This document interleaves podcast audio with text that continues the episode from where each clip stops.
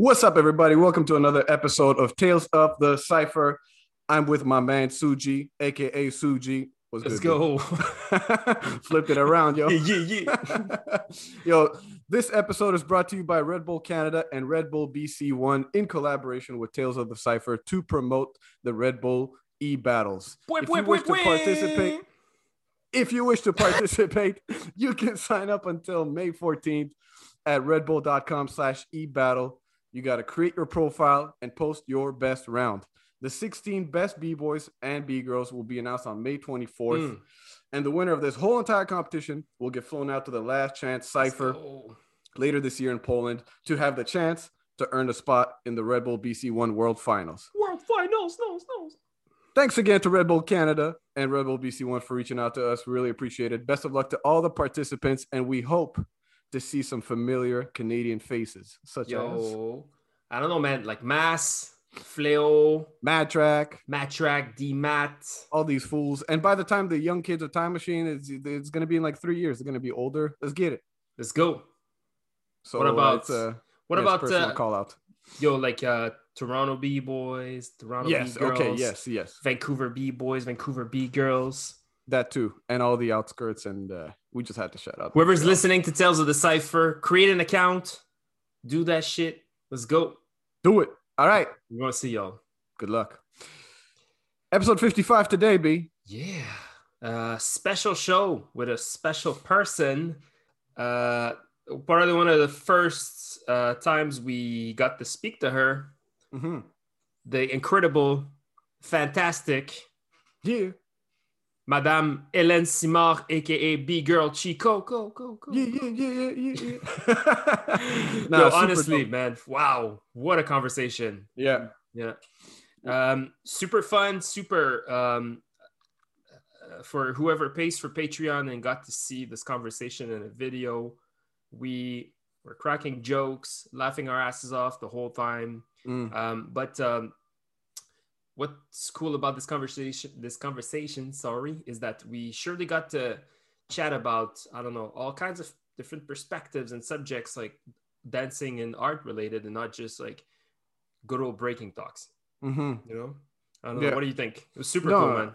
exactly that. It, it, it was silly at times, but at the same time, Helen then you know brought it back to other serious topics and just you know things things that we've in our 55 episodes we haven't really spoken about like little things about footage and how how how you know you see how breaking is different for everybody and how how different it was at the time compared to now. But just you you guys will get what i'm saying when you get into the episode but it was really cool and special in that in, in that sense. And Yeah. uh we we definitely you know have the pleasure to have another part with helen anytime. Yeah. Very knowledgeable very smart very um this episode is wisdom filled i find. Like it's so many great learnings and um, topics we've covered. Yeah. Uh, again so thank you so much ellen for for accepting our invitation and taking um, some of your precious time to chat with us. Um, no hard feelings to anyone who's been on tales of the cipher before but i have to say this has to be one of my one of my favorite conversations we've had. I agree. Yeah. So uh and we're hoping for many more like that to come so what Yeah. Yeah, yeah, yeah.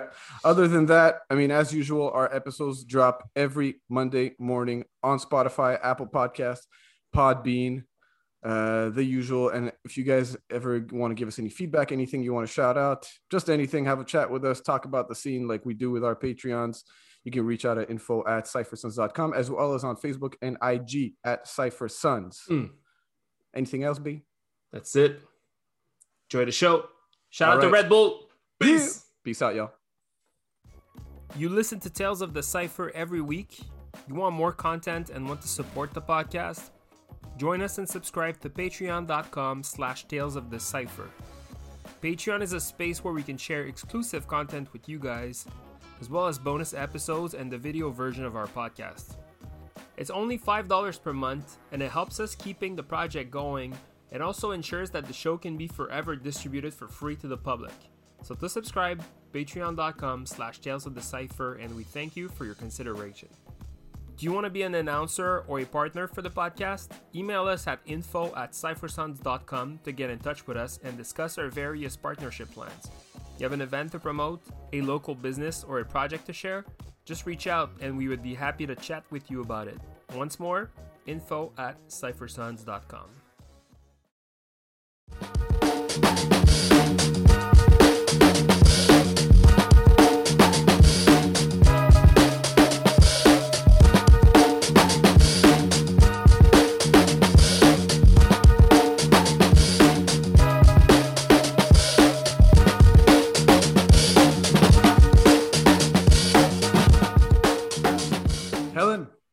a pleasure to have you on the show. We've uh, we've kind of we, we just mentioned it right before. We kind of let you down a few uh, a few a few hours ago. Uh, Like, just oh, once. Just, Just, once. okay. Yeah, yeah, yeah. And It doesn't seem to be a big deal for, for Helen. Big deal for us though. But uh, thanks for coming on. Thanks for your time. How are you? I am, you know, surviving the plague and doing as well as a human being can do at the end of the world. so That's- I, that's so I'm alive, I'm healthy, and I am happy to be here with Yeah. contemporaries and friends. Awesome. Nice. That's uh, it's a good way of describing it. Pretty much. I wish everyone was like you. I wish everyone was just as optimistic as you are. So I hope that our listeners can take that and uh, I guess apply it to their lives because I think everyone needs a little bit of optimism right now. I I do need it. I appreciate it. So I'll definitely take that positive energy tonight. But thank you for jumping on, Matt.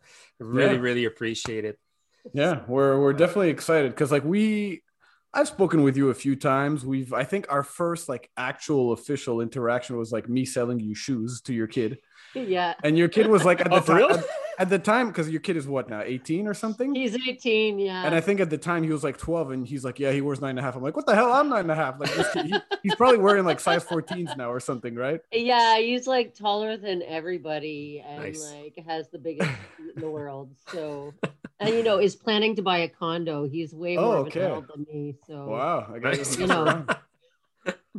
I remember started with shoes. yeah I, I remember you're like i need i need i need something because this kid is growing so fast i need shoes like i need nine and a half and then next month it's going to be tens so Oh wow.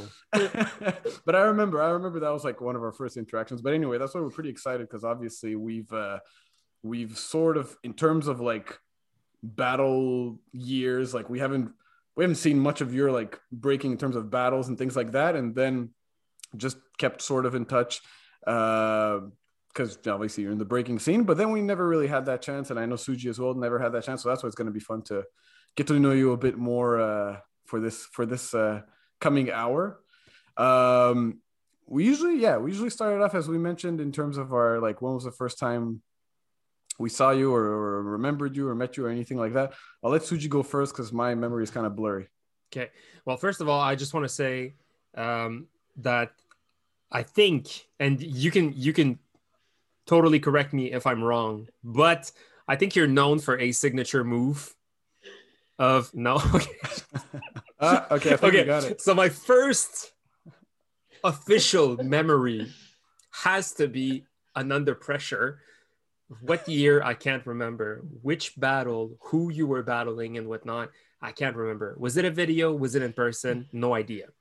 But I need to ask you: Are you that person who drops the pants? Oh You know, yeah, that's that's, your- like power move. My pants, my pants came off in so many battles. It's just like like on purpose or Oh yeah, it's like it's like when you, when someone's dropping ill moves and you don't know what to do and you, You drop the pants. Drop it's the like, bazooka. Drop the pants.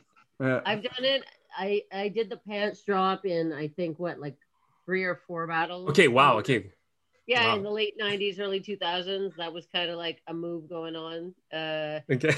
we even had this whole like crew called the Pants Off Posse. We threw a whole, we threw a whole, a whole series of pants off parties at Blue Dog back in the day, like collaborations with the with Cops Crew, where you had to check your pants at the door.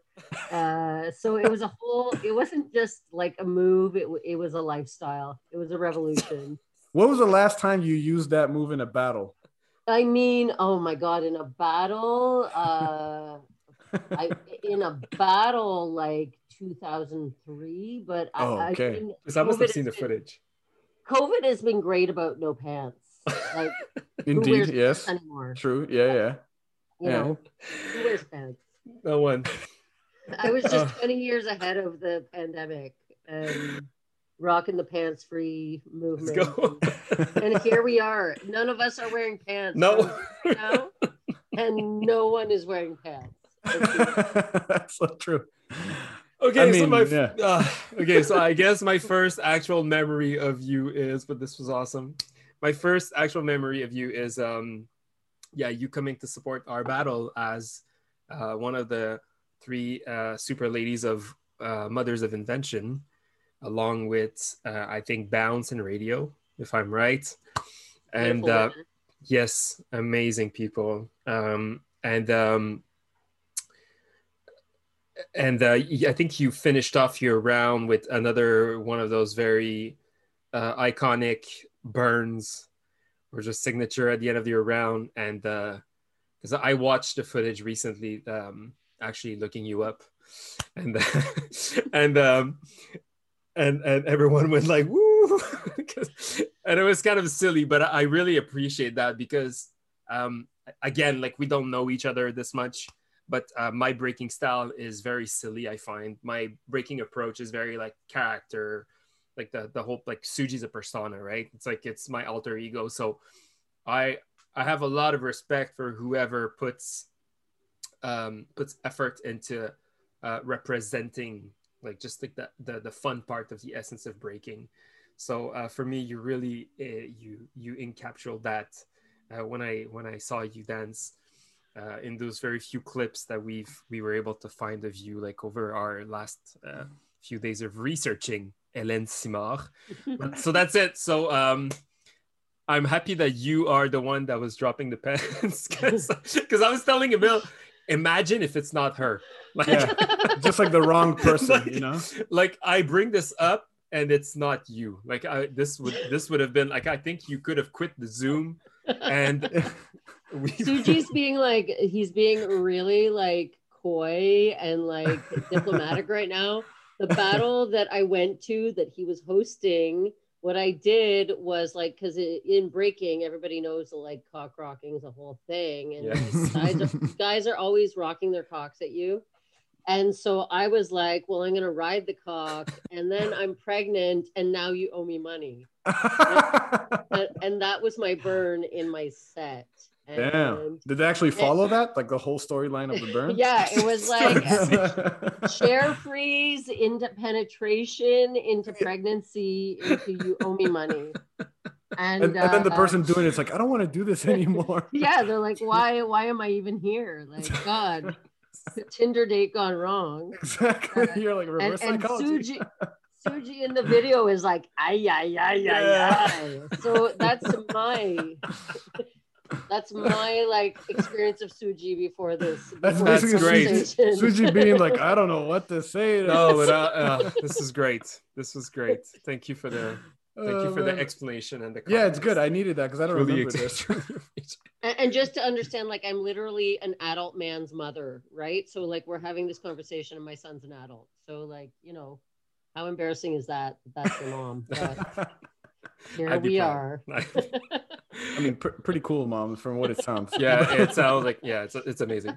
Emil, pr- please Um, share us your first memory. Yeah, so no, it was great that you shared that because uh, I I needed that that explanation. I was like, Suji's hiding something, but uh, luckily you shared it.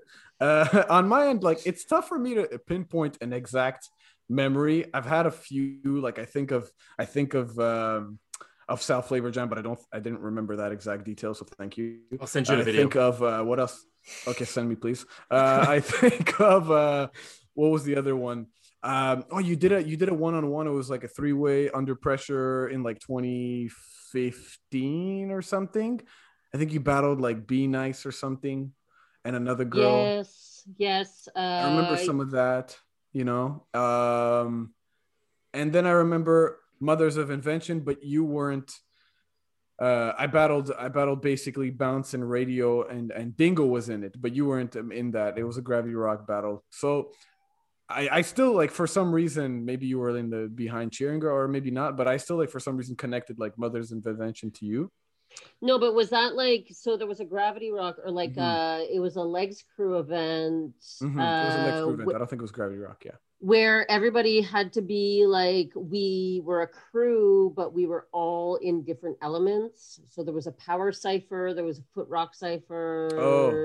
there was a Oh. footwork cipher there was a top rock cipher so yeah as mothers of invention we had like battled in that battle and i did the footwork and the top rock ciphers Okay. and uh, Bounce did the both the power ciphers because let's be honest, I'm I'm not going to battle anyone in a power cipher. So maybe mean- you were there battling Bounce. I mean, you were gonna, you were gonna, uh, you could have dropped that move, right? The pants off move. That could have been a power move. the But uh, pants. it's always a power move. no matter what.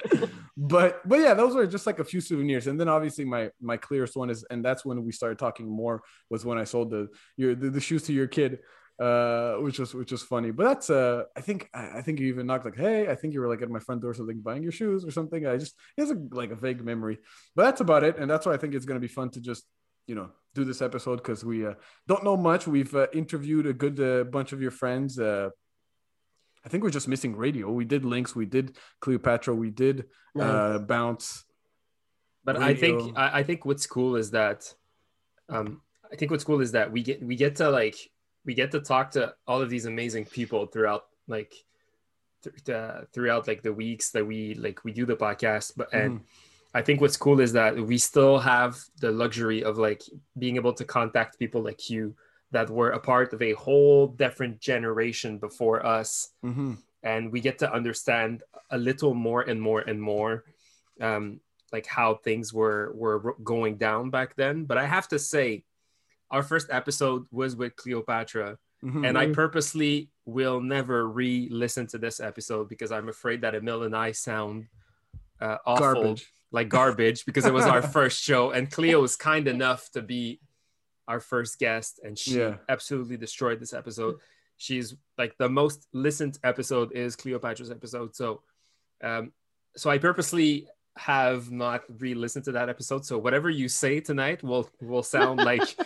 well like like something new because i probably forgot about it so Yeah. thank you in advance for uh, setting us straight with the the, the the the facts and the dates and and and whatever so let's take you back in time and um will you please take us back to your very first memories of breaking how old Okay. were you what year was that uh, Why? why so like um probably my first first first first first memory of breaking uh, is it's got to be like 1982 or 3 Okay. um and uh back then in humpty dumpty potato chips there was this little booklet that was like how to break dance no way yeah yeah, yeah. wow and like so imagine that at the time like i lived in a village in abitibi.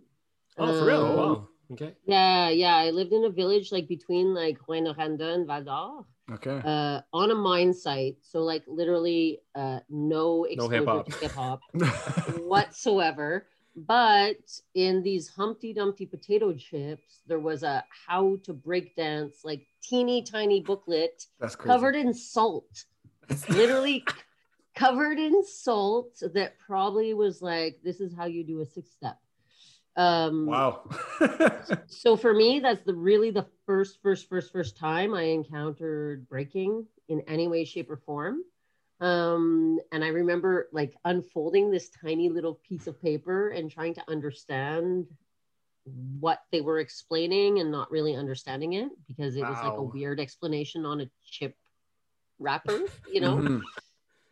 And then after that, so we moved down south when I was like six or seven years old, and I grew up mostly in Kingston, Ontario. So again, Okay. like not much of a breaking scene uh, Mhm. in the '80s in Kingston, Ontario.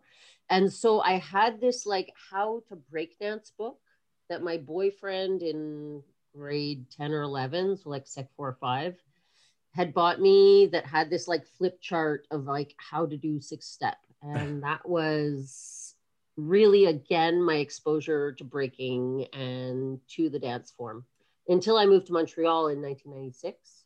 Oh. Um, and I moved to Montreal in 96 to study athletic therapy at Concordia University.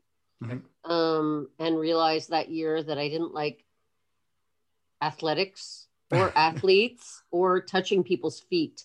Uh, and, and so I had chosen a career of touching people's feet who played sports, and that was a bad life choice.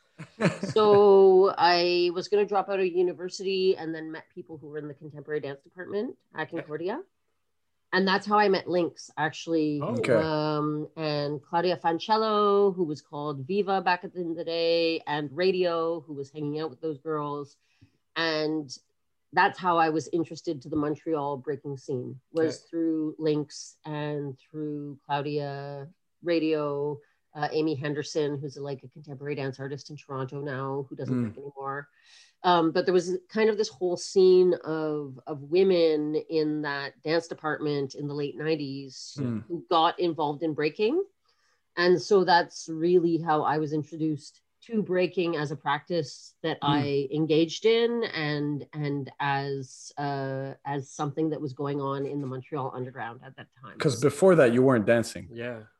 Um, I mean, I've been dancing my whole life. Like, I'm so hyperactive. Oh my God. I'm like really, really hyperactive. And so, as soon as my mom could put me in an activity where I would expend energy, she did. So, I had done tap dancing, I had done ballet, I had done jazz, Okay. um, I had done ballet jazz. When you grew up in the 80s, there was like ballet jazz and Yeah. ballet jazz. Like, that was about the extent of what was available to you so I had danced my whole life. And then when I moved to Montreal in 96, I, I didn't think that dance was a thing you could pursue as a career. Mm. I, you know, like my family is from the north. And so most of um, my uncles are, are geologists or miners. Um, I, a lot of my family uh, on my dad's side are farmers. And so, like, to me, dance wasn't a thing that was uh, an option as a career. You and didn't think of going into geology? I know, like, oh my God, I don't want to go down in mine shafts. No, it's not my thing.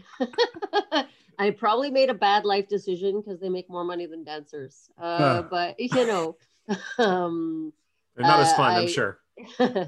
I, I had never thought that dance was something I can do. So I had danced my whole life, but um, I don't think I ever did a dance until I found breaking that felt like me Mm. and as Yeah. soon and as soon as I did it, I was like, oh, this is this is me. Like this is what I want to do, and this is how I want to express myself. And this is a dance where there's space to me for me to be that joker and that clown and that Mhm. person I am, and also to work really hard physically and to be really rigorous in in a dance practice. So let me let me get the timeline straight. Uh, Humpty Dumpty Chips, then the book, yeah, then the book. then the book, and then Montreal. And then when you got to Montreal, were you able to wiggle around some moves or whatever? Like, were you able to do some of the moves you got from the book and from the the salty paper? No, Not at all. But you had seen you had seen like on paper that you could do some stuff, but you had you hadn't tried it.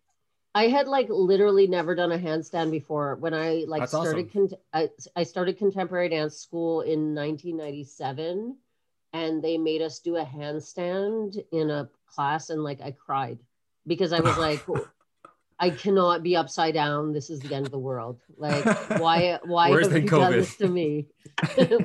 Worse than COVID. Really, the end of the world. Um, and so I did my I had been at Concordia for a year in athletic therapy. Then I switched to dance. I did a year in the contemporary dance department. And then I always went away for the summer. I worked at a summer camp in the summer. Okay. Mm. Um, so I was gone for like four months in the summer every year. And I came back.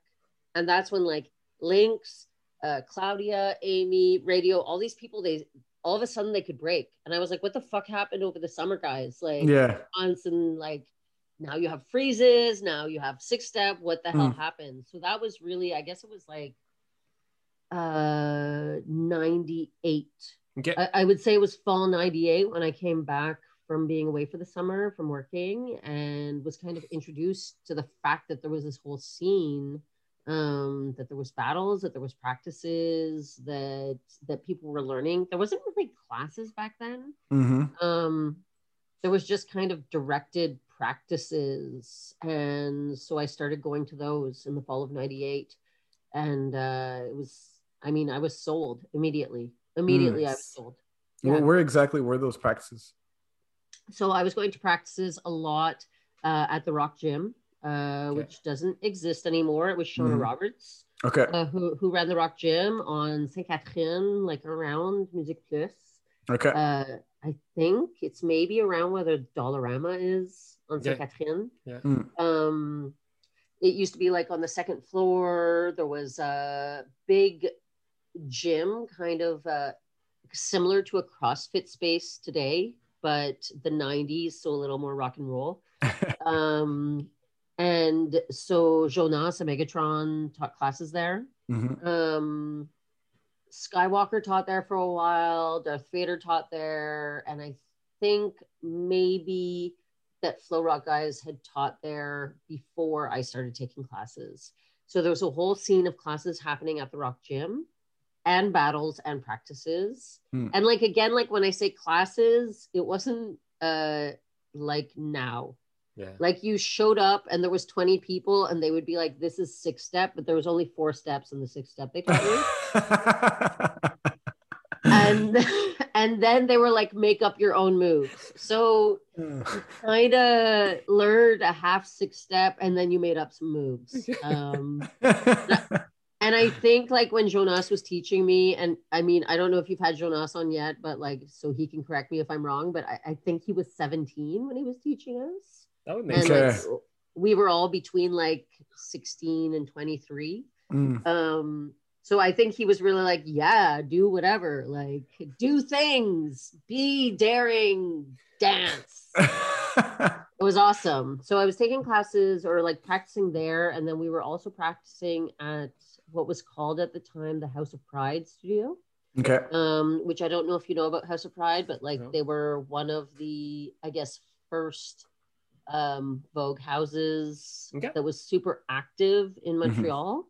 There's clearly probably like other more underground Vogue houses, but they kind of came into public consciousness and were well known in the ni- late 90s, early 2000s as a, a Vogue like ball house. And so they had a loft on uh, Montreal and Laval, which is now Whitewall Studio. Okay. Um, and so there was practices there, I think three times a week. Okay. Um, and you could go practice there. And then other than that, I mean, so there was always 10 Pine West. Uh, and back in the day, there wasn't just 10 Pine West, there was 10 Ontario West, Mm. uh, which is a building that Al Capone had like catacombs in. Uh, that's, that's now condos um so little leftovers from like montreal 90s uh there was all these weird practice spaces that were really loft spaces often it was like someone's living room Mm. um and they just kind of let people practice there and that's where a lot of the jams were going on or a lot of the the practices at, at that time that i was participating Mm. Such a good memory. Yeah. It's even the, even the addresses. but s- so I don't know, Emil. I don't know if you agree to me, but um, so this like this podcast has been going on for fifty something episodes. So we've spoken, give or take, to like forty-five to fifty people from the scene, and I think that my understanding is that I get no. I guess for my likings of breaking, the late nineties, early two thousands seems like the era of the Montreal scene that fits the most with what I like about breaking. So I don't want to say it was golden era of breaking. I don't know, Emil, what you think, but Mm. coming up in those years where Montreal had such such an intense uh, energy and essence, and I think breaking kind of blew up in those years. I don't know if you would agree. It must have been amazing to to discover breaking when it was so hot, like in like quotation marks, but like super. It was such a it was such a hot moment for breaking. So, um, can you talk to us a little bit about like your first experiences, like at I guess jams or events or competitions? Because I think like the like the Rock on 98s of this world and all of those like big events kind of like happened in those years. So, how was it for you, and uh, how were you navigating through all of this? hmm I mean, a big part of breaking in the late 90s was raving, right? Like there's a real overlap between the hip hop and the drum and bass scenes in Montreal. Um, and raving was a big cultural um, practice and event that was still going on at that time. Uh, places like Sona, I mean, Yeah. Sona was the biggest club in North America at that time, but it was an after hours club. Like, and now where Sona was is the Wilder building, right? Which is this like $40 million contemporary dance center in downtown Montreal at Place des Arts.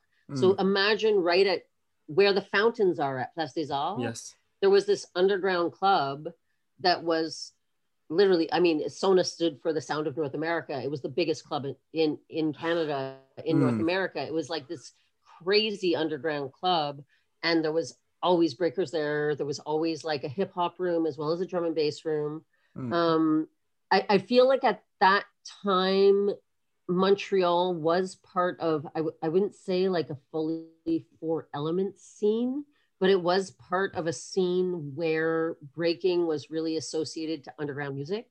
Mhm. Um, and so these parties like Squirrel, like Cream, uh, like the On the Good Foot, like all, all these battles or, or or raves or parties that were a huge part of an underground music scene. That was a huge underground music scene Mm. in Montreal at the time. Breaking was super present at those events. So I mean, for me, um, some of my earliest big experiences of going to breaking events weren't necessarily breaking events. It would be like right. going to an event at Sona where Asia One happened to be there Mm. uh, judging a battle, right? And it wasn't really a battle. Like battles weren't battles were very much demonstration battles back then. So you Mm. would have tactical versus flow rock often.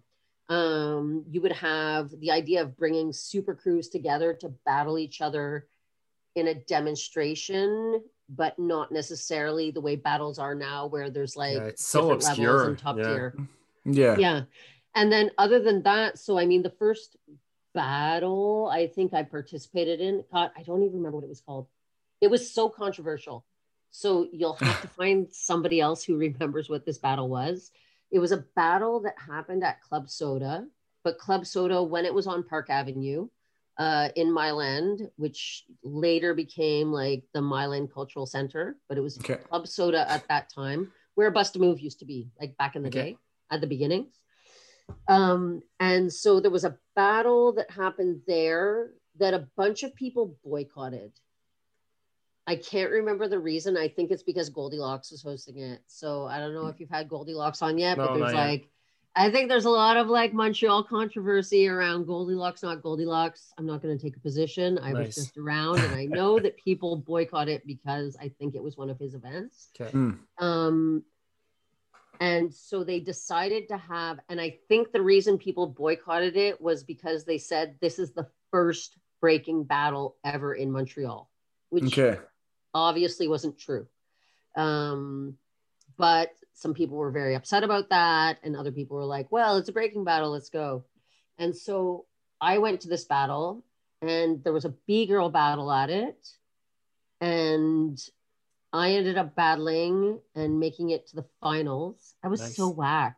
Like I was I was not good at all. I was whack. I was so whack. And I battled uh, Nadia Musa. I don't know if anybody's talked to you about Nadia Musa. Mm. Uh, she was a B girl from the mid 90s Okay. um, who was down with Tactical Tr- Crew. I think she definitely trained at the Rock Gym and uh, she was a fitness competitor.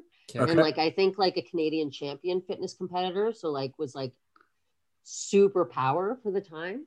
Uh-huh. Uh, and it was like me and her in the finals. And I How clearly lost. Okay. I, I like, it was embarrassing. I'm like all jokes. The only power move I have is taking my pants off. Like, so I lost. Um, I've seen you doing where- backspins. I think I, Two backspins. Uh, that's where I met the guys from Rainbow Crew. okay. yes. Um, that's where, yeah, like I think I met Heli Rock at that battle. Okay. Okay. Um, and so there was people there, and it was, you know, that's the first really important battle for me that I attended in Montreal. And then I remember one at Sona. I don't remember which event it was, but there was a B girl battle where there was Elemental Five against Mook Patana, uh, maybe Kit Kat. Um, Okay. It was Elemental, like at the time in the late 90s, Elemental 5 was the big B Girl crew that was like Mhm. super well known. Yeah. But the earlier B Girls in Montreal, like Patana was one of the first really important B Girls in Montreal. Okay. Nice. Um, Patana and Mook and like Kit Kat and Conspicuous Click. So I think there was like Mhm. girls from that crew who were battling Elemental 5. And I know that Easy Rock and Asia 1 were there judging the battle. Shit. Okay. Um, and I think there was a, a tactical versus flow rock battle at Of that course. event as well. Um, and yeah, I mean, what I can say is like back then, it's hard, you know, it's funny hearing you say like that must have been the golden age because that's just well it's it's relative right that's but it's like Yeah. for us like emil like i emil started in 2009 i started in 2004 like on the south shore like far far far on the south shore and i only stepped foot in montreal in 2009 so realistically everything that happened before that i have only a little bit of footage and whatever conversations we've had with people from the Yeah. 2000s right to base myself upon but when i think of um because we're we've had our fair share of partying going on when we started so we're we're we enjoy a good party. So the the whole raving thing kind of like speaks to me. Um the energy the rivalry really speaks to me as well. Um just like how um also like we've we've spoken about this a lot and i'm sure we'll we'll, we'll get into that in a few minutes but like when we hear about like solid state and elemental five and how like there was like this women power thing that was kind of like on the rise for the scene like all of this sounds like just a bunch of fucking fun and the the early 2000s and the late 90s seems like that good raw shit that Mhm. i feel like now as it's it's definitely evolved into something so that's why i'm saying i feel like the late 90s were fun while i was Well, at home yeah. playing the n64 as a as an eight years old the the the hip hop scene seemed like and just like hip hop music in general like took a took such a different spin in those years and everything like that everything shifted right in those years so Yeah, and I mean, for me, like my experience with not just breaking, but like with the underground and the hip hop scene in Montreal is really particular in the sense like my husband was in Cops Crew,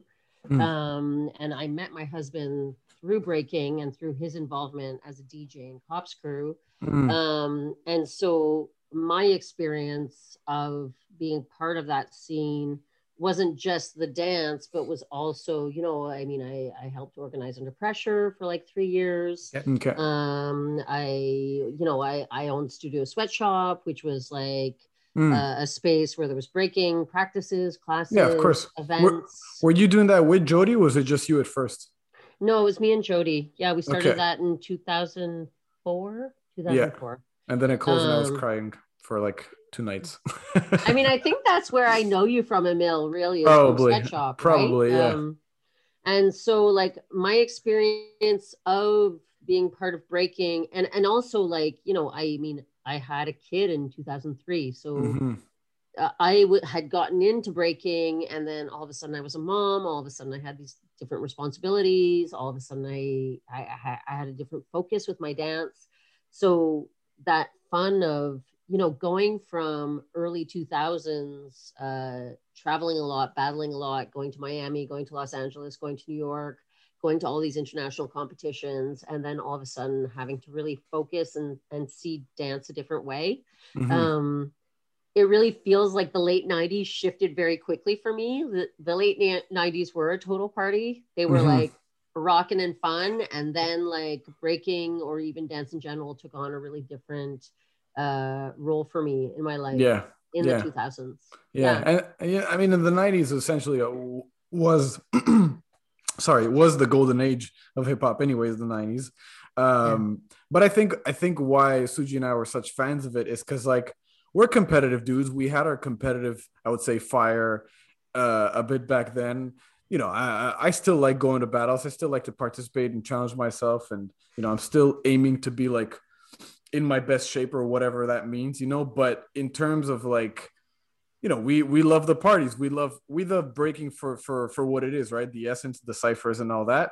So that's why i think we we just go crazy when we hear these stories because the 90s at the time there wasn't there wasn't many battles it was like the first battles ever right in montreal coming up it, the, the the scene was still new to organizing battles so it seemed like the focus was just more on these parties and these impromptu exhibition battles you know, and and and things like that. So that's why I think we're all just like, oh man, this this just sounds like exactly what we were looking for, you know. And now it's you know getting to where it is now, but uh, it just sounded like just fun the whole time. And just to jump off right off of that, like you just said, like 2003, you had a kid, and before that, you were traveling and doing all the, all these things. So let's just try and imagine how much breaking changed within those five years, like 98 to 2003. Like from well, like I mean, like you just like going to raves and just like discovering breaking to like five years later, you're like traveling like and discovering the scene like across America. Like I mean, the the thing that changed it is YouTube. YouTube mm-hmm. changed breaking. It mm-hmm. changed everything, right? Yeah. Like before YouTube. So one of the ways that I got known back in the day Mm. Um, was that not be, not not because of the pants. So we had gone. Uh, a group of us had gone to Toronto mm. uh, to battle in Back to the Underground, which was Dizzy's event that he used to throw. Like his parents had a, you know, like a hall where they did like uh, parties or uh, weddings or whatever. And yeah. so Dizzy used to always host these parties at, at his parents' hall called Back to the Underground. Um, and a group of us had gone from Montreal to Toronto to enter this battle. A group mostly of B girls. There was like me, there was uh, Camelia, KCLMNOP, there was Claudia, there was Maureen. Um, and then there was a bunch of the guys from Quad Squad who battled as well. Um, but we videotaped our battle and we mm. called ourselves Killer Rabbits uh, because we're like we're in it for the carrots and uh, and and my one of the girls in my crew, Maureen, her boyfriend at the time had a website called trotch.com, which was kind of like an underground music website. Hmm. Um, and he put a video of our battle on his website Mm. This is before YouTube. This is when you had to pay when people streamed your shit. So mm. he ended up with like a bill for like a thousand dollars. Oh, that's awesome. Because, because all these people started streaming this battle and like more than an impact in Montreal, this battle had a huge impact in Toronto mm. uh, because our crew won like against these guys who were like way more well known in Toronto and people like, oh, it's this huge thing. But think that there was so little footage. Like if you wanted to watch breaking, you had to find a random video on the internet on someone's website, or you had to go to Miami for proams and buy a VHS mm. and then bring it back to Montreal uh, and then make copies and give it to your friends. Uh, or you had to go, there was a place called Cell Block, which was like a, a graffiti yes. like uh, store on Saint Laurent. Mm-hmm. So at Cell Block, they often had VHSs that were like copies. It wasn't even the official video, it was like a copy. It was like super like sketchy boots. Um, and so the way that you learned was through these like small interactions with with small exposures to the dance. Yeah. yeah. Okay, you had some classes, you had some practices, you had that thing in the sack of potato chips, and you had like maybe one video of like you know, Battle of the Year 99 that you watched a million times. Mm-hmm. Um, and so by the time like I was a mom and wasn't traveling as much to battle anymore, breaking had just changed so much because of mm. YouTube. Yeah. As soon as YouTube came in, like it, it was, it's crazy how much it changed because people had uh, access to technique, they had access to teaching, they had access and and it changed in amazing ways because everyone got like way fucking better even yeah. when that even when that storm dvd came out that fucking changed breaking because yeah. everybody got so much better um and at the same time the thing that it changed for the worse is the rawness mm-hmm. because no one will ever show you footage of the rawest battles back in the day because no one was that good. They were just hype. Like there was just Right. this hypeness. Like the- Yeah. Okay. the Yeah. Yeah. The technique wasn't perfect. Do you see what I mean? And you can't capture the spirit on video. Um, and so I think that like everything being documented all the time really changed, not just breaking, but the world. Like we're different now because there's images Yeah. of us everywhere. That makes so Um, much sense. Like I was watching a video of Flow Rock, and this is not me. I'm gonna gonna get killed here, but I saw a video of Flow Rock, and it was like a 98 seven, and I'm looking at it, and I'm just like, this is okay. Like this is not like as maybe dope as I thought, but in the video. Obviously, I've seen other Flow Rock footage and they're they're they're amazing. But that video I was watching and I was like, oh, okay, like all right. But that makes total sense, right? Because like people didn't have technique to teach or proper technique and people weren't improving as quickly uh, so that's like it's it's such a valid point you make you know in terms of like you're looking at the video and you're not that affected by it but live it must have been insane. And it must have been such a weird feeling for you uh, to witness like everybody training at a certain pace and then once youtube comes in it just explodes. Like the Ah. like how, how did you deal with that? You're like wait what the hell? Like oh you already have uh four flares you this like how, that must have been a, weird there was this really like funny moment. It was like YouTube was one thing, but the real moment was like when Storm's DVD came out, all of a Mm. sudden a lot of people got really good footwork. And like before everyone knew that that DVD was available, do you know what I mean? And you're like, oh shit, like where did that come from? That's so sweet. And then you're like, oh, okay, wait, there's literally a step by step instructional video that's kind of an underground secret for the moment, right? And now again, that's on YouTube. Like, but back then you had to be able to be like, where can I buy the DVD?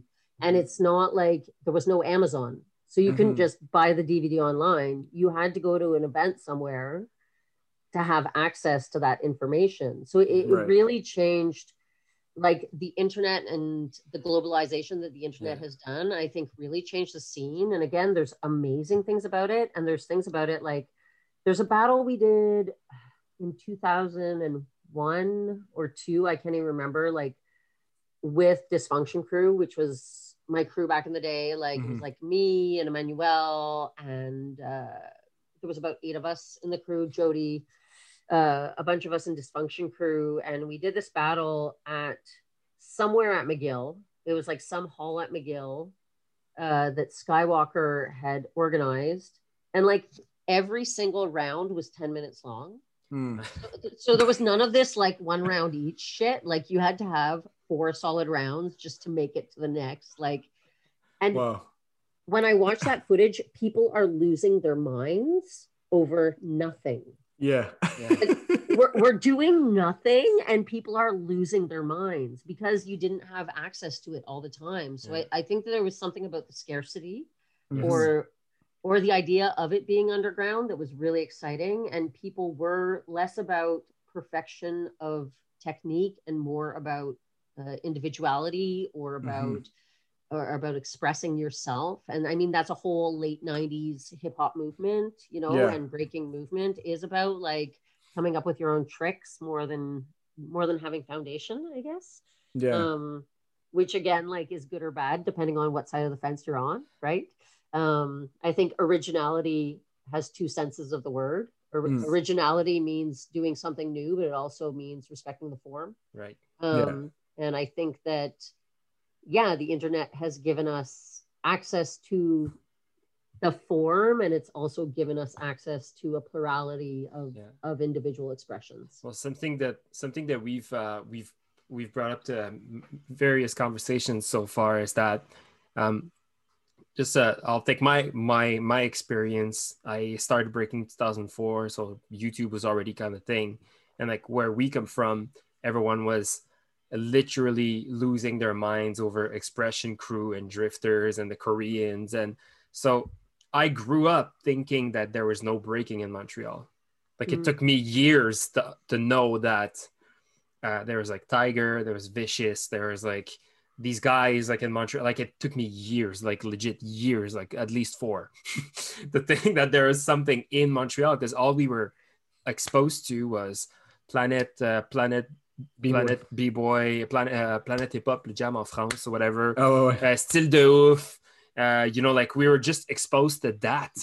Mhm. and but so i think it made me grow up as a as a breaker like in such such different forms and shape that like we Mhm. were only exposed to power and tricks and it took us years to be exposed to form and music and originality and all that so it's just crazy how um i guess everything has changed through through the, the, the last few years and i really wonder what it's like to start breaking now just to-. I, it must be like it must be so overwhelming to think that you know like i don't know like it felt like it back when i started there was still like a sense of like you could be a beginner like you could there was like still things to uncover now Mhm. all the information is out there you know but um yeah. I mean, I, I, I can only, uh, you know, I, if I compare it to my experience of being the parent of a young adult who has grown Yeah. up in the age of the internet, um, you know, I sucked. Like, I sucked when I started breaking, and I started battling within four months of starting breaking. nice Uh, Because if I wanted to learn, I had to not just battle in Montreal, I had to go other places and battle yeah. because the the way that you learned was by going and doing. Yeah. And so I literally like sucked across North America. Like it sucked everywhere. Like I was so bad, but like you went and you got smoked and you learned. And tell you us about the moment you sucked the most Oh my god, the moment I sucked the most. ah. Uh, you know, the moment I felt I sucked the most was probably Proams 2002. And I don't know if I don't know if I watched it if I actually sucked the most then. okay But I, but I really felt I sucked the most um, because I let my own expectations get ahead of me Mhm. and our our crew dysfunction crew was the first all female crew to battle at proams. Sick.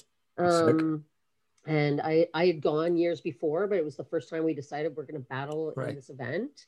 Uh to the point where when they called our name they were like dysfunction crew and we showed up and we stood where the crew is supposed to stand. The bouncer was like ladies this is where the crew is going to stand. Oh wow. like you can't hang out here. And we were like but we are the crew And That's was like, awesome, though. oh i didn't know there was girl crews like cool Yeah. like Wow. fair enough you know um but i mean you know I, I i saw people like beta at at those events like i Yes. saw people like candy at those events i saw Mm. people like who just blew my mind and i was like oh i suck Mm. like i suck i came here to prove something and like i am whack yeah Yeah. And so i don't know if i would watch the footage and think i was that whack but it was like this real learning point of being Yeah. like fucking step your pussy up you know what i mean? Like get yourself together and and practice harder and yeah. do better you know? Um so yeah i mean but that's that's what's funny right? Like so my son's 18 and he's grown up in this world of the internet where you have all the information accessible. And i think it's sometimes paralyzing yes. Hmm i think it's sometimes overwhelming Yeah, and i think Very much. sometimes you don't know where to start because everything's already done. Yeah. and so you're like i just i'll never be good enough. And Yeah. it's one it's one of the things when we had sweatshop that i started noticing with my students was that um people had been breaking for three years and they wouldn't battle. Hmm yeah. And i was like what's up with that? And they're like well i won't win. And i was Yeah. like but it's by losing that you'll get better. Yeah. yeah but And- it's it's it's a weird concept. Like if if i was to explain that that because i get it i understand that's how i started but now that you say it i can't i can't picture myself explaining this concept to someone that's outside of breaking. The more you lose the more you'll win type deal. Like it's kind it's kind of like foreign to think about it. Emil i'll cut you off sorry. No, no, it's very much like uh, it's it- you know it's exactly what is exactly right what you say. It's like b- back when YouTube didn't exist, or at least when YouTube started to to to to to really you know get get known across the across the world. Like people were just, I guess, naive a bit. Like you know they're just breaking, and I got no one to compare myself uh, against. You know I can just battle and that's it. Like I'll just just whatever happens happens. Right? like like who do I have to compare myself to? Because I don't know anybody except for this person, this person, this person next to me, and and that's it, you know. But like you mentioned, internet can get very overwhelming, and now it's like you you know you have its benefits. Like a, a- an ex student of mine, because I don't teach anymore, he reached out to me on Instagram and he's like, "Hey, how do I do this move?" And I try to help him, and then I'm like, you know, this is everything I can try and teach you virtually, but like why don't you go on this like YouTube thing? It says how to do this. He's like, I already looked at it. He looked at like five videos already, you know? So it's like it's super overwhelming, but then you also get that sense of like, you know, everything is is at your grasp. But that's the thing. It can get super overwhelming. You can't like you don't know what where to start, what to do, and it kind of stops you uh, before it prevents you from from actually doing the battle at the end of the day because you're like uh, I don't want to battle. This guy's better than me. This guy's better than me. This girl's better than me. You know, so it's a lot. It's a lot for sure. It's uh, it, it makes total sense what you're saying. We have we I don't. It's it's interesting because we haven't never really talked about Nope. this stuff with the other guests. I love it. It's like that little thing in the sack of potato chips, Mm, but like times 20 million. exactly. Twenty million sack of potato chips. 20 million sacks of potato chips. And you're like, I don't understand. How do I start? Yeah, yeah. So when you when you were breaking right before we talk about solid state, because I think another cool part of our podcast is like whenever we talk about we talk about the same everybody talks the same story but it's it's different for everybody right? So you're going to have a different uh, explanation uh, for for us about solid state than than uh, Lynx and and uh, from cleopatra. We remember it was a movement and all that and not necessarily a crew but anyway i'll let you speak for that. But when you were breaking did you have any like uh any any any girls or even b-boys who were you like competing with internally? Like i need to get to their level i need to battle them. Like who in the scene were you like let me let me try to get to their level I mean, I think for me, I was always uh I'm totally someone who has like, you know, horrible imposter syndrome, so I never thought I should Hmm. compete with anybody. okay Um I was like it's about me doing my thing Mm, the way I do it. Uh, definitely, um, I feel like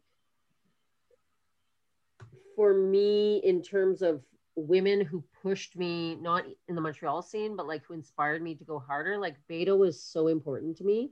Um, as far as B girls, like seeing Beta was like, that's, oh, that's what you want to do yeah Like- she's nasty yeah that's how you do it and that's what you want to do and like that level of like rawness uh, in a woman back then was like Mhm. very Yeah. rare to see yeah. So i think like you know probably one of the first times i saw her i was like oh, okay th- this is what we're doing. I battled her at like at pro ams in 2001 and i lost. Wow. um Mm. and i was like oh okay. Okay that's what that's what you want to do. That's you from now on is like wanting to be that. Um in terms of international b-boys this is so funny because he's so not important but like uh there was this guy called manson in rhythm bugs Okay. um that was in the out for fame 2002 finals or maybe 2001 okay uh, East Coast, West Coast finals video. Uh, there was this guy called Manson in Rhythm Bugs who like wasn't even the best guy in the crew, who to me was like joke supreme. Um, and I was like, I want to be joke supreme. Like that's and Frosty Freeze, therefore, was also hugely influential to me because I was Mhm. like, I want to be joke supreme forever. yes. Um, so in terms of like early international influences, that was definitely like Manson. Thank you. I don't know where you are today, but If you are listening. if you're listening, I hope you're still breaking because you were really important to me for awesome. some strange reason. Uh, and uh, yeah, Frosty Freeze was just so important. Like that jokes and that freestyleness and that rawness. The rawness of it was always important to me yes. in Yeah. Montreal, uh, I would say there was like early, there was an early battle that we did with Dysfunction Crew against Dr. Step and Tiger and uh, Zoe. Uh, who Wait, the three of them Dog- together?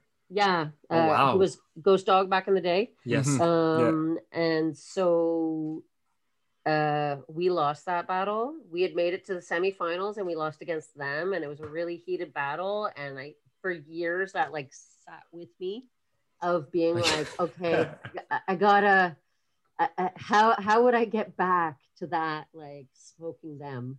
Um, Nice. And I mean, I think you know, like w- I was much more involved uh, because I was a student with Jonas at first, so we were much more involved in the whole tactical Mhm. family scene, uh, practicing with with Red Mask, and so I think that the rivalry, I, I think that the tactical Flow Rock rivalry of the late '90s, early 2000s cannot be stressed enough Mm. about how important it was. Yes. It, it was so important. It was like it was like Saint Laurent Boulevard. It was like East versus West. You know what I mean? Like it was like it split the city. It was like, are you tactical? Are you are you flow rock? That that Yeah. was so important back then. It's funny, huh? Because like when whenever we talked, uh, I get we haven't spoken to everyone, but um, we were we were honored to interview DKC uh, like a, f- a few months ago. Uh, we got to chat with uh, Cholo B, for example, and other members from Tactical. We chat with Zig and Doctor, and everyone kind of has the same uh, there's the same um, ending to the story where just like things kind of like naturally settled down. Mhm. But I'm curious to see like where there there must have been a breaking point, right? Where like things th- like of course like like a beef like that is just gonna settle down over time, but I'm sure there was like a breaking point, you know, like at some point there must have been like people tallying the wins and the losses on each side. And then at some point i don't know. I wonder in the end who won?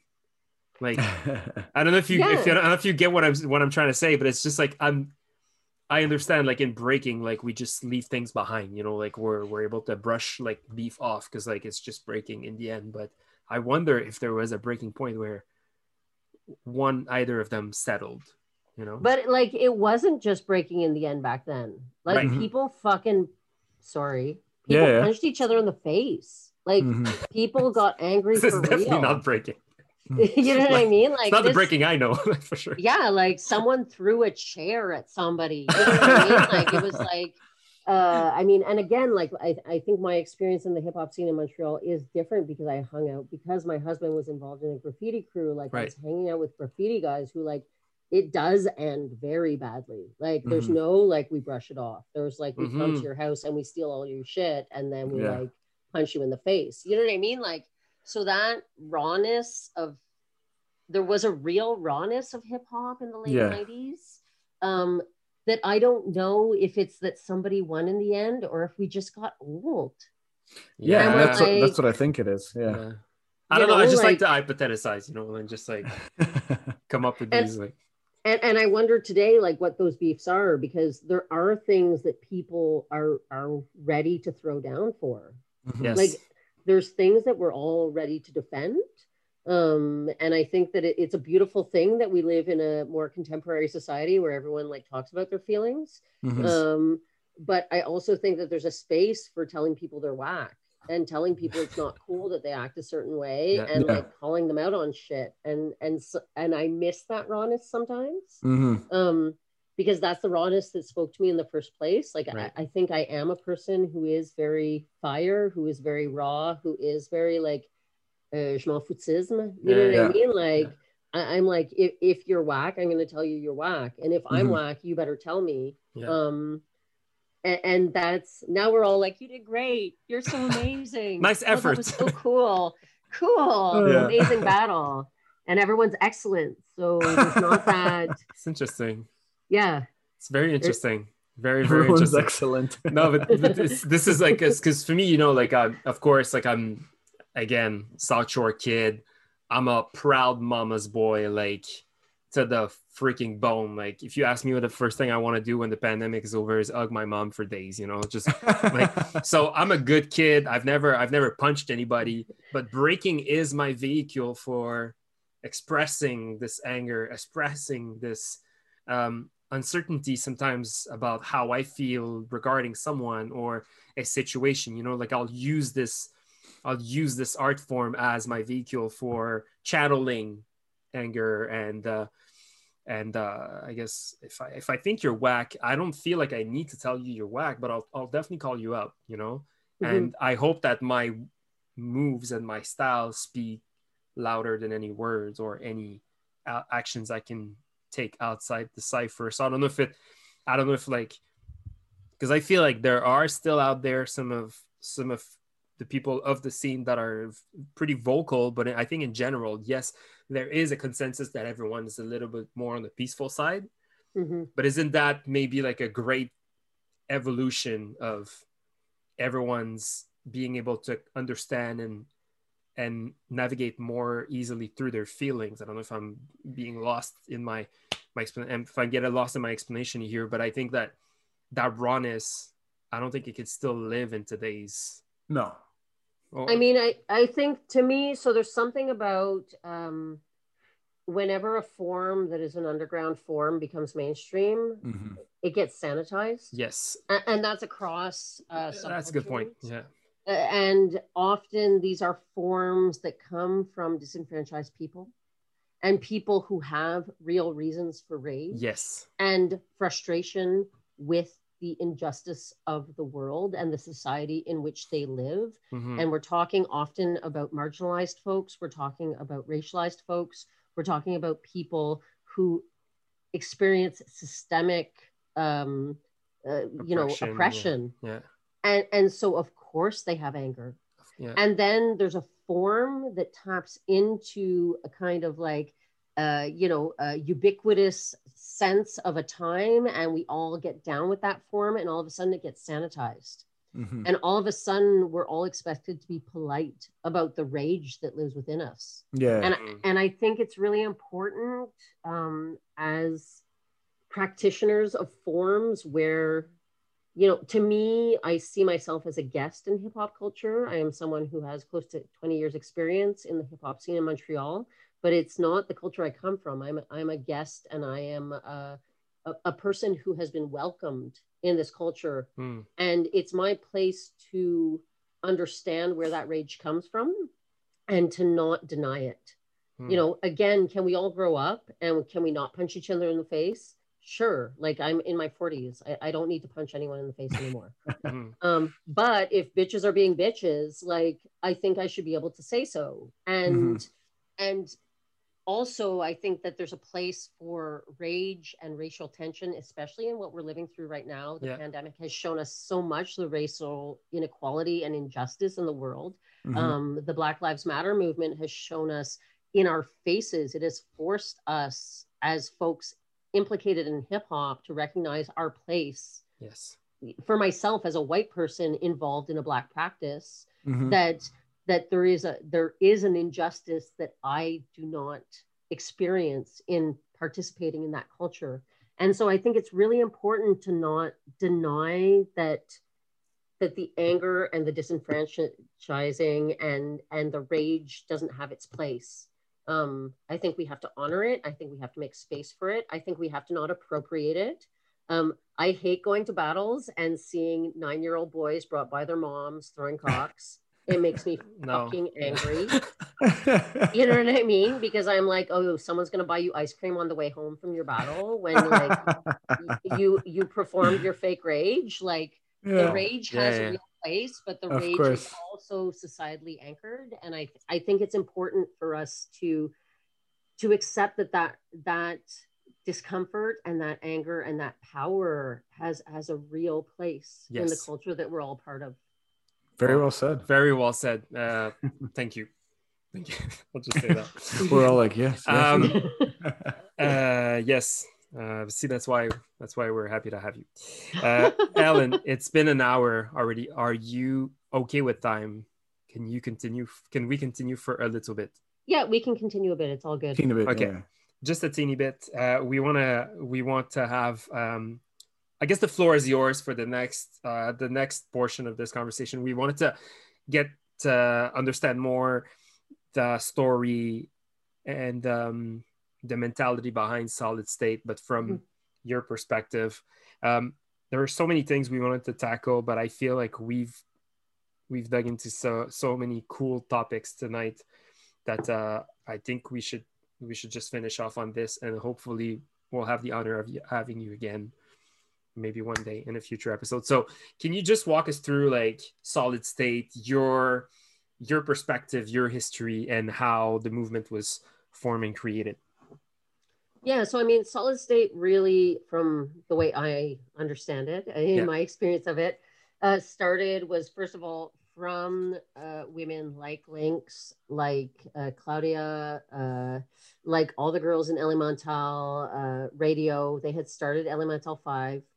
And then there was this whole scene of other B girls around their crew, and they weren't necessarily sure if they wanted to have other people join their crew. They were Elemental 5, and so there was five of them.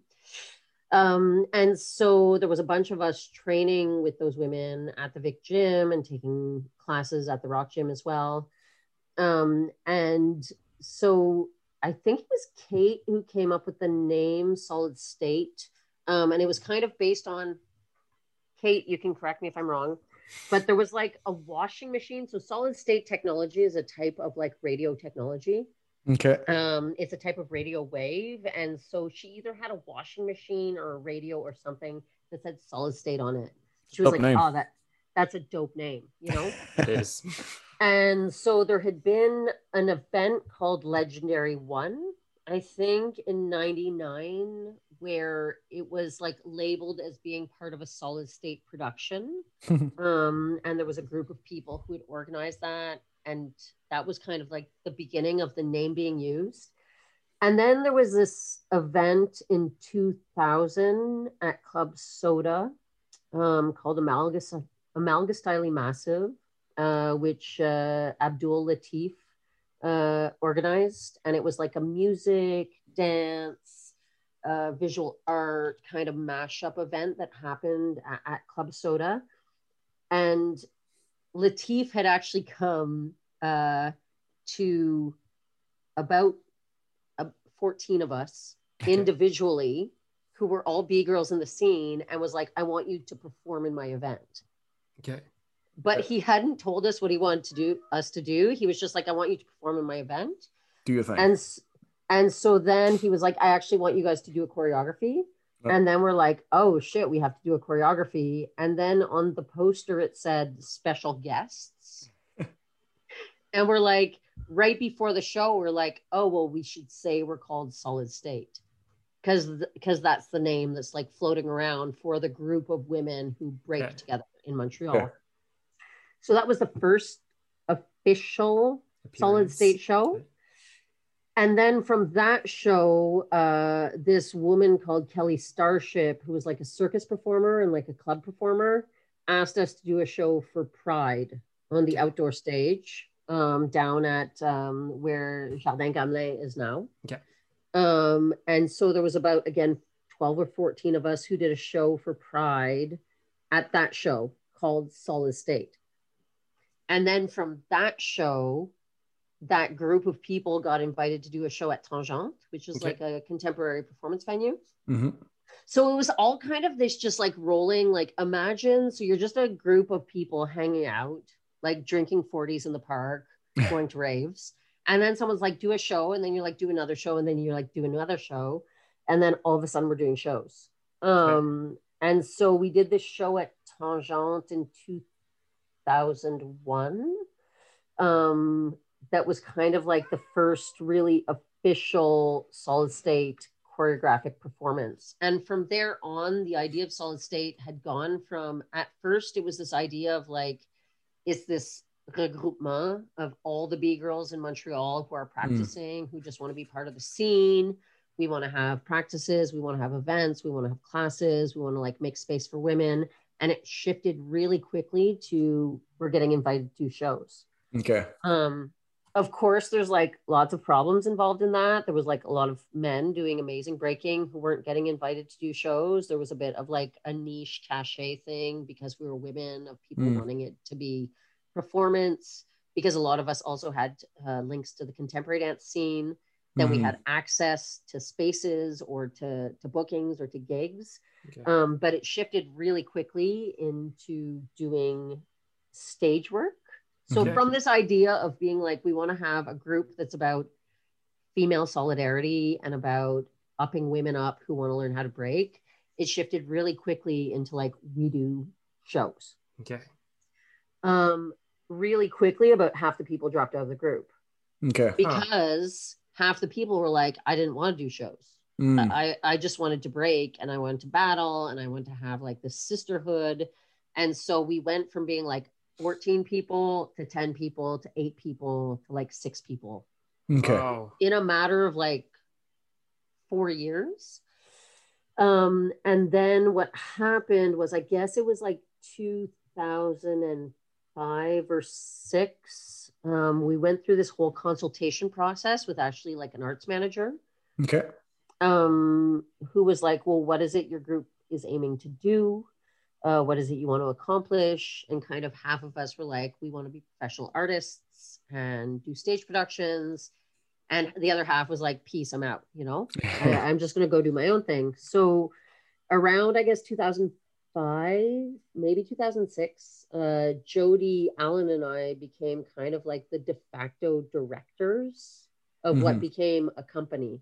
Okay. Um, and Solid State became a, a production company that produced and toured um, Stageworks. Okay. And at, at the beginning of that evolution of Solid State, uh, what we were doing was still having it be like B girl centered. Uh, so our work was always breaking combined with contemporary dance, combined with combined with physical theater. Um, but it was all B girls at first still. Mhm. Um, and then over time, as people had different priorities, people were less interested, people were more interested, people, you know, just shifted in the group. We started integrating men into the group as well. And so it just, by the end, became a dance company. Mhm. Um, and we did five, uh, five Canadian tours, I think Wow. Okay.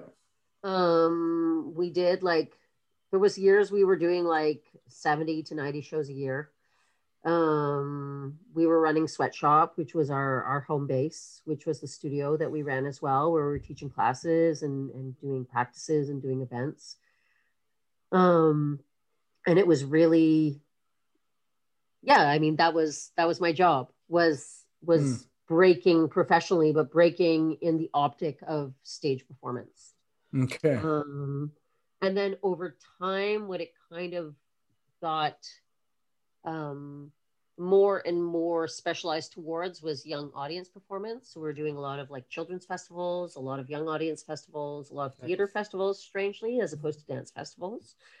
Uh, still touring a lot in Canada, a bit of touring in in Europe. Um, and I guess the company officially closed in 2012 Wow. Okay. Okay. yeah A- at the point where jody and i both felt that we had ridden out what we wanted to get from the experience Yeah. um, and that the opportunities that were being presented to us weren't necessarily what was artistically interesting to us hmm because when you work as a professional dancer you're not necessarily a professional b-girl Yes. um, and sometimes you're doing gigs you don't want to do because they pay Yeah. your rent. Hmm and sometimes you're doing gigs that mean that you're practicing the show more than you're breaking. Um, and so you really get stretched between different realities of, of your dance identity. Hmm um, and I, I think especially for me as a parent um, it, it's really hard as a parent to have a career that takes you away uh, weekends and summers. Yeah, Right. Where all your touring is like you're expected to be gone for three months in the summer doing Mm-hmm. shows Uh, or you're expected to teach classes or be away doing shows every night at Yeah. 8 p.m um, so for me at a certain point just because you know of prioritizing my family prioritizing my relationship um, i decided that i couldn't perform in the shows anymore i couldn't tour Yeah. Um, and then kind of after that happened, we got to a point where I think we both realized it, it wasn't what we wanted uh, out of our dance careers at that point Mhm. was to be was to be focusing on that type of stage creation. Um, and I actually went after Solid State ended, like I literally went through my B girl renaissance. which is i guess when when shuggy when you would have seen me because like I, I went back to school i did my master's degree my master's research was on on breaking i like Yes. did a huge research on the Yeah. breaking scene in montreal and just kind of on the the you know philosophical differences that we draw between breaking and b-boying in general Mhm. um and i you know, because i was doing research on the scene i ended up doing all these battles i hadn't battled for years and i ended up getting back into battling i, I interviewed Alien Ness twice for my research Yes, Oh, I saw nice. that. I saw that on Um, yeah. yeah so you know i got way back into b-girling kind of after i decided that i didn't want to do that professionally anymore um and made space for that again in my life so so yeah Wow. Okay, so much no, but so much we can unpack just from that last paragraph. Unpacking No, but just like just just from that, like cause I cause um uh cause we know uh what's oh my god, this came up um this came up during the conversation with DKC. Um because I read the le- the book from the leaf. I read the book from uh, Félix B. Uh, Desfossés, uh, le- l'histoire du hip-hop au Québec, something like that. Someone I for I forget the name now. Someone made a um, a university research on breaking in Montreal, and I, I think your name is in there. I don't know. I think I looked you up, uh, and I saw that you did some research for. Uh, Mhm. I, saw you had an interview with Mighty Zulu King, so that's probably the Alien Ness interview you're mentioning. So that's so much stuff we could ask you about, but Unfortunately, for another time. but Ah, but uh, but I think we need to wrap this up. Yeah. tonight.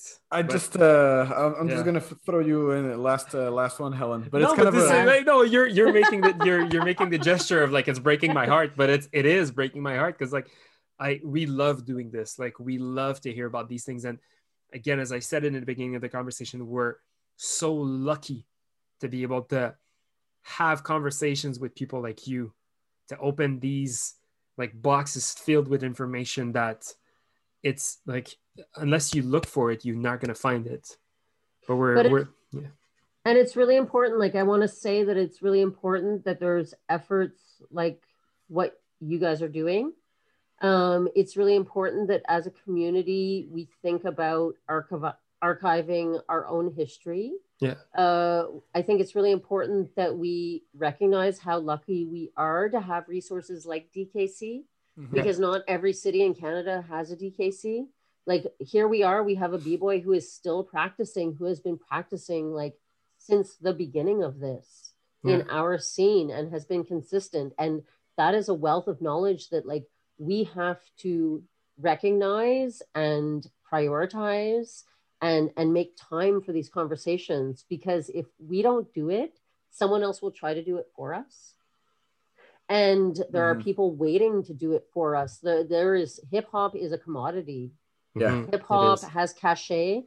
Hip hop has interest, and like there are conversations that need to happen within the community and not from outside sources. So I, I think you know I just want to say thank you to both of you for making the time to do this, and also thank you for taking the time to bring in such diverse voices and not just the most known voices. You know, you, Mhm. you guys find people who are little hidden secrets and bring their really small story Yeah. to to the community and those small stories are are what make our community beautiful Yeah. Um, Helen.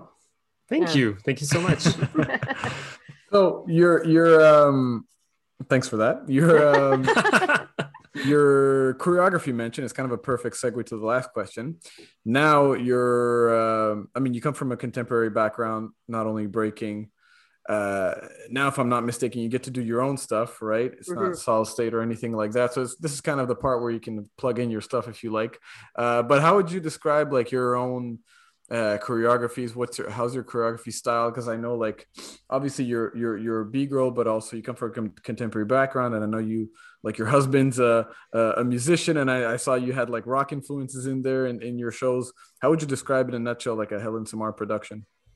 I mean, I think that what I have tried to do with my choreographic work is bring the energy and the rawness of freestyle Mhm. um, to a choreographic space. You know, the the show that I just produced this past year during the pandemic, uh, Papillon, which we produced via live stream, uh, featured uh, Victoria McKenzie, Nindy Banks, Mhm. Jean-Pierre. Mhm. Uh, it, it was really a work about exploring individuality and uniqueness and singularity through a shared um, movement vocabulary. I, I think with my dance work, what I try to do now is make a space for the complexity of human emotion and the complexity of the emotions that I experience as a person.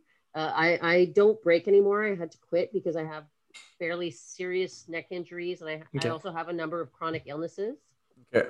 and also went through a whole kind of like infertility process between like 2011 2013 that like really had a huge effect on my body and my ability to dance professionally Okay. Mhm. um and so the space i want to make through art and through dance is a space for us to celebrate everything that is complex and ugly and beautiful and horrible about Mhm. ourselves as human beings um i, I want to make spaces through dance that allow us to think about the world as a different place um and i i like using music and light and visual overstimulation and sonic overstimulation and physical overstimulation to push us into those places of hypeness, even as spectators. So I, I think if you come see one of my shows, uh, some people love it and some people hate it, but nobody's indifferent. Yeah. Um, everyone has an opinion when they walk out of the room, and that's where I feel like I'm still a B girl. Um, Mhm. Yes. Because I'm still saying something, and what I'm saying matters That's Yeah. and and what i'm saying i'm willing to defend.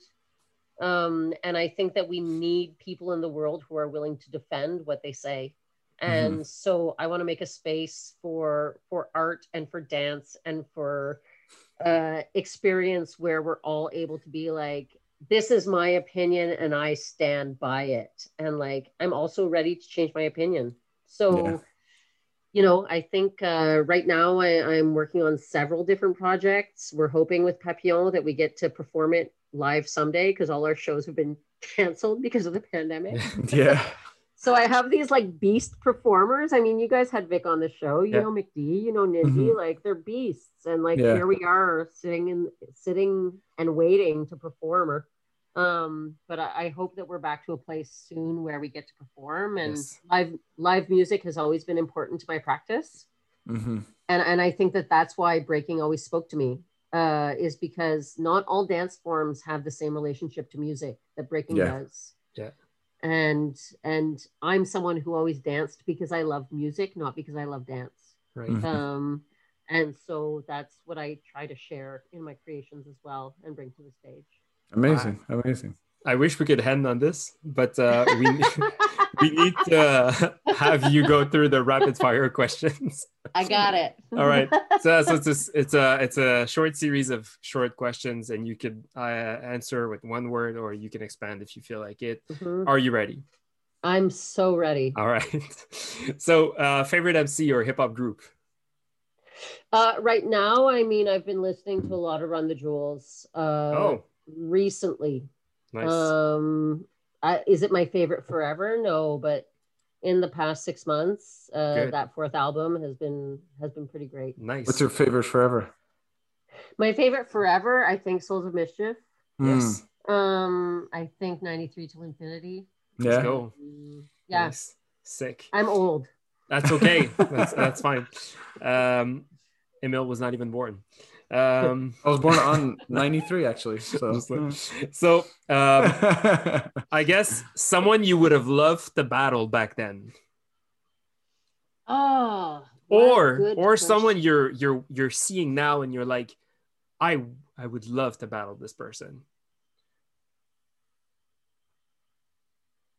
do you really, do you were kind of really follow the scene? Not really. Like, I don't. I don't follow the breaking scene that much anymore. I got to be honest. I'm like, Mhm. I'm a very old person, uh, and I and I haven't been breaking for about five years at this point, Mm. unfortunately. Um, so I don't follow it anymore. But somebody I would have always, you know what, like, I got to battle them. We we battled Legs Crew once at House of Paint. Mhm. We won. and then we rebattled them and we lost. And I always felt like that was like one of my favorite encounters Mm. with a local crew. Mhm. And when we rebattled them, it was against uh I think Chile and I can't remember who else. But I remember being like, oh, that closes a chapter.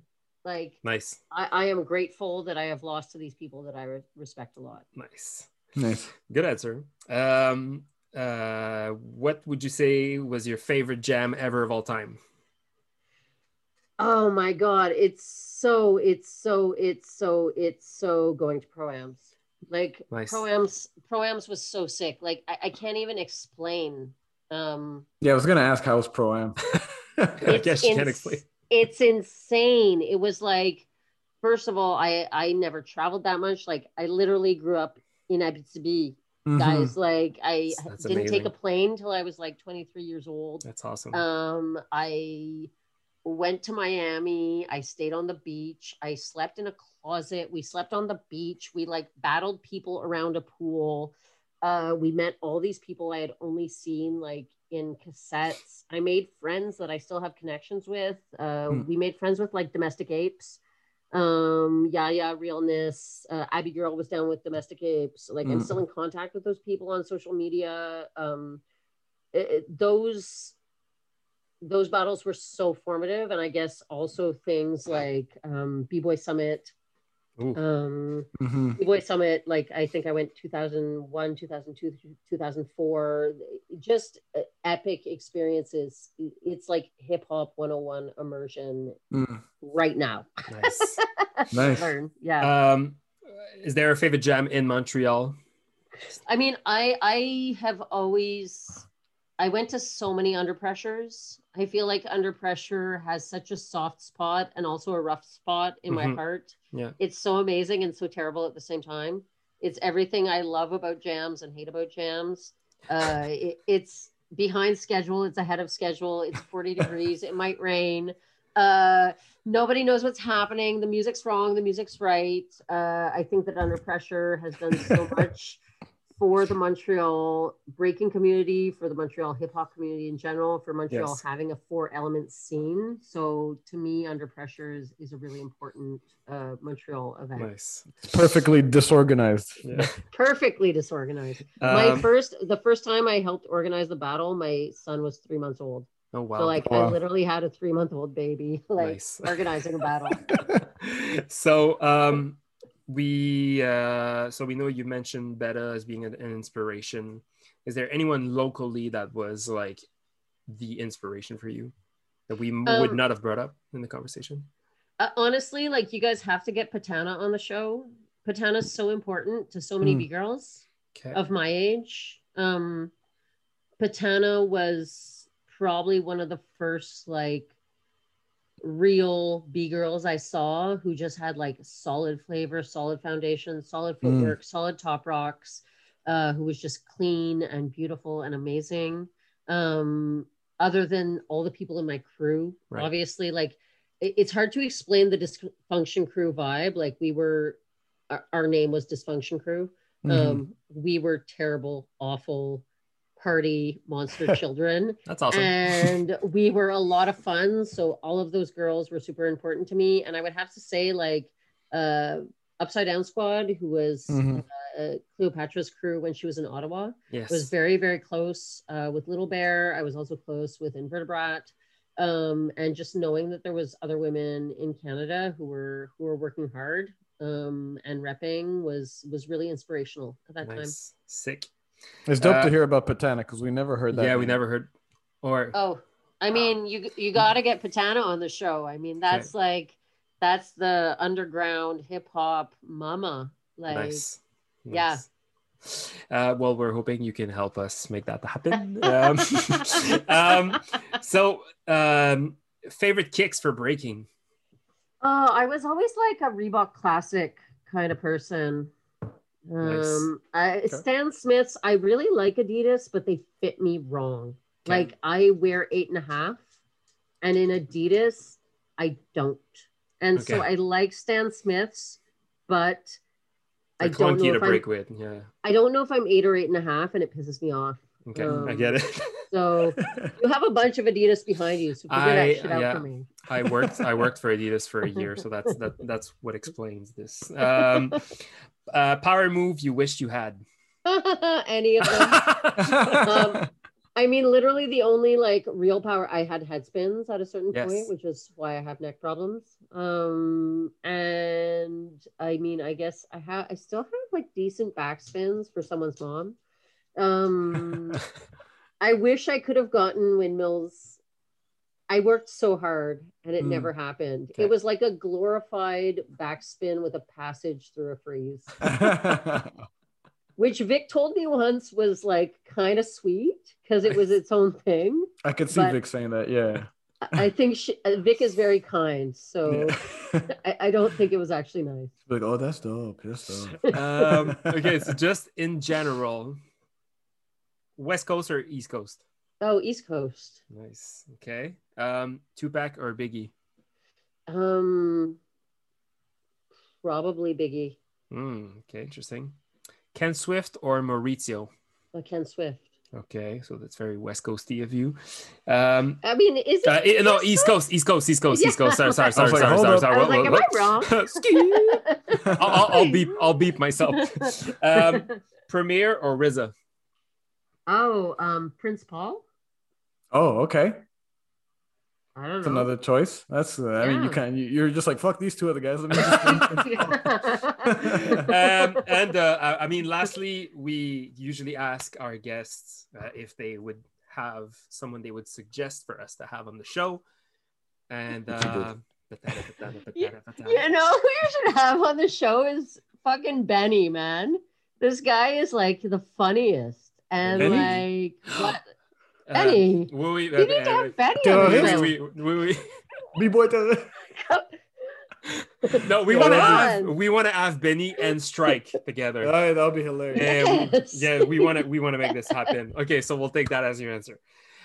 But then- have you had Tiger on the show yet? No, Not he's, yet. he's surely on the list. The list is uh, the list is Uh, long, my friend. But uh, you have to have Tiger on the show. yeah, Tiger would be like so much, so much jokes, so much fire, so Yeah. much like intensity. yeah. That's Yeah. like We're gonna mentally that's a whole ourselves. portrait. Yeah, that's a Oh, whole yeah. portrait. If you want Montreal in the '90s, you have to have Tiger on the show. Yeah, so such I'm gonna like say- such important. Yeah, Benny for the jokes and get him to sing some NSYNC for you because he's all jokes.